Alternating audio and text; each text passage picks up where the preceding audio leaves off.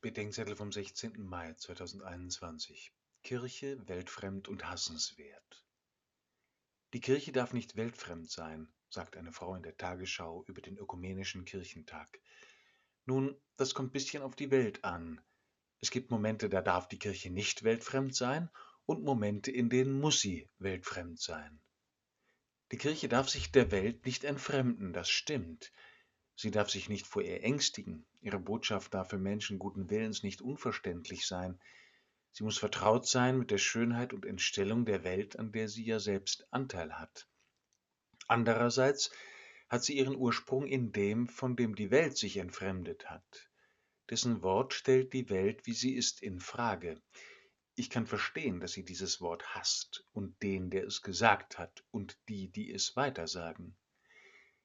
Die Welt hat sie gehasst, sagt Jesus, weil sie nicht von der Welt sind, wie auch ich nicht von der Welt bin.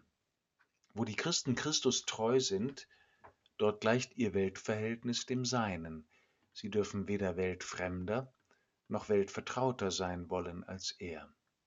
Gestern schrieb mir ein Freund, dem ich ein Thesenpapier geschickt hatte. Ich hatte mir Mühe gegeben und fand es nicht schlecht. Er lobte es höflich und ergänzte eine Perspektive, in deren Licht das Ganze nur noch halb so stimmig war. Am Ende schrieb er augenzwinkernd, so eine Antwort ist hassenswert. So ist es mit Jesus. Mit seinem Kommen kommt ein Licht in die Welt, in der Menschen das Ganze zu sehen beginnen und merken, dass ihr gewohntes Leben nur halb gut, halb wahr, halb glücklich gewesen ist. Je verliebter ich in das halbe Leben bin, umso weltfremder und hassenswerter werde ich seine Antwort finden. Weltvertraut und liebenswert wird sie mir dort sein, wo ich ihr glaube, dass sie mich zur Güte, zur Wahrheit und zum Glück führt.